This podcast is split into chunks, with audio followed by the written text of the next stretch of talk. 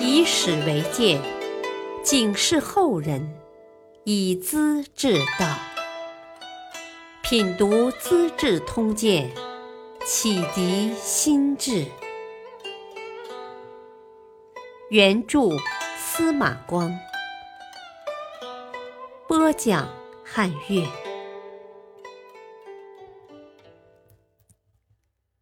罪证隐约情被逆，可恨空梁落雁泥。薛道衡是一位诗文大家，在北齐当过中书侍郎，后来到北周做刺史，又追随隋文帝杨坚，参与朝政，功劳卓著，封为上一同三司。真正的三朝元老，他的诗歌写得好，流传下来的不多，但有那么一两首倒是脍炙人口的，比如《人日思归诗》：“入春才七日，离家已二年。人归落雁后，思发在花前。”意思是，阴历正月初七，俗称人日，游子离家两年，大雁不断来回，我却不能回家。可是思家之心却比大雁来得早，甚至比报春花更早些呢。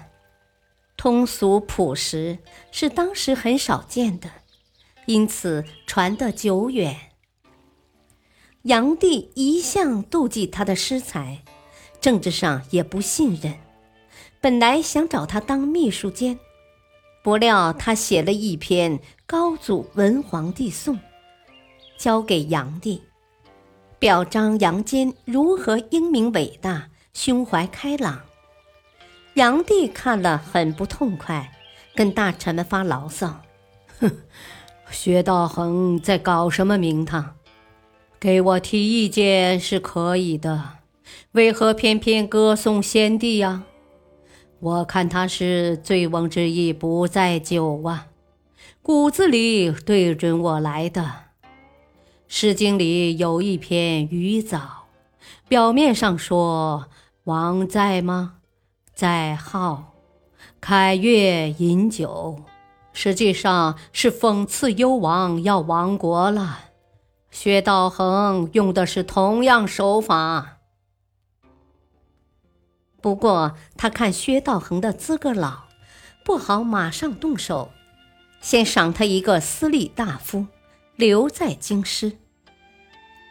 司隶刺史房延谦劝薛道衡西郊绝游，不要再跟朋友们来往了，更不要饮酒吟诗发牢骚。把壮年时代的火气压一压，都快六七十岁的老头了，何苦来呢？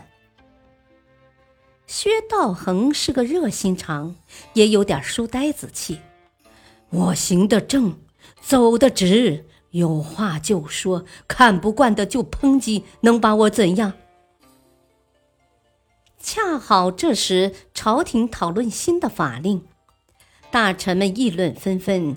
久而不决，薛道衡当着满朝官员，愤愤然地说：“ 要是高炯不死，早就决定了。”炀帝马上质问他：“你是为高炯不平吗？”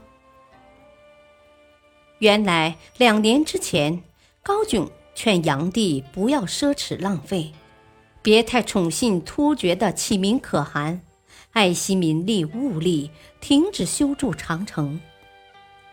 炀帝大怒，加上诽谤朝政的罪名，把高炯跟老臣贺若弼一起杀了。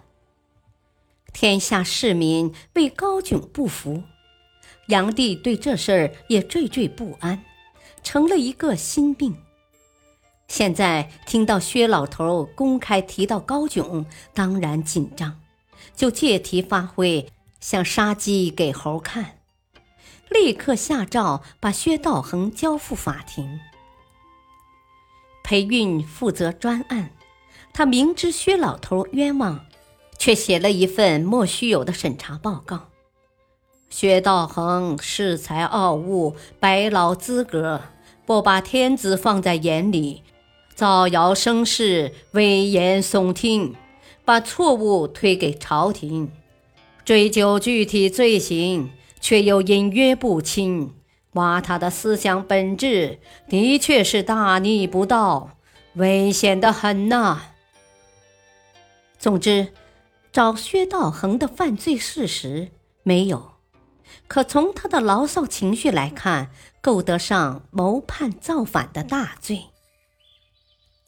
杨帝看了这份材料，特别赞赏：“我说的太好了！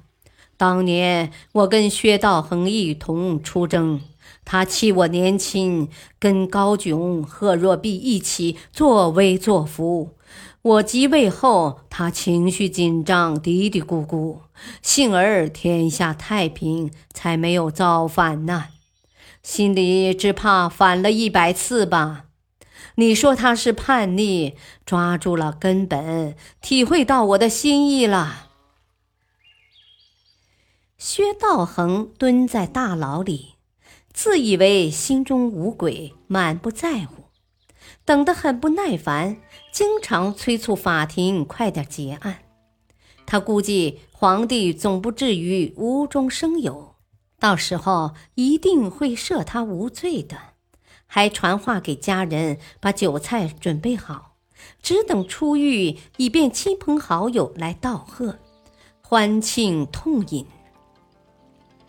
炀帝每天晚上都要开音乐会。这天。他放下薛道衡的审查报告，到歌舞厅散心。裴韵一旁侍候。乐队奏起一支从未听到的新曲子，歌妓们边唱边舞，旋律回荡耳畔。先是春风浩荡，继而秋月清冷。炀帝听得心也醉了。水意芙蓉沼。花飞桃木稀，暗有悬蛛网，空梁落雁泥。炀帝听罢，高声赞叹：“啊，好一个空梁落雁泥呀！”把乐队也惊得怔住了。啊，谁写的佳句如此美妙？乐队指挥立时跪下。哦哦，陛下，呃，这是西西眼里的名句，啊，薛道衡大人不久之前写的，嗯，我们排练出来，呃，今晚头一回上演，哦，请陛下赏心呢。炀帝默不作声，皱了皱眉头，我，下去吧，不必再演了。乐队赶紧退场。裴韵在一旁瞧得仔细，早已心领神会。啊，炀帝一向自负失才，最怕别人的诗比自己写的好啊！薛老头的名句，不啻是一把刀子，刺痛了炀帝的虚荣心呢。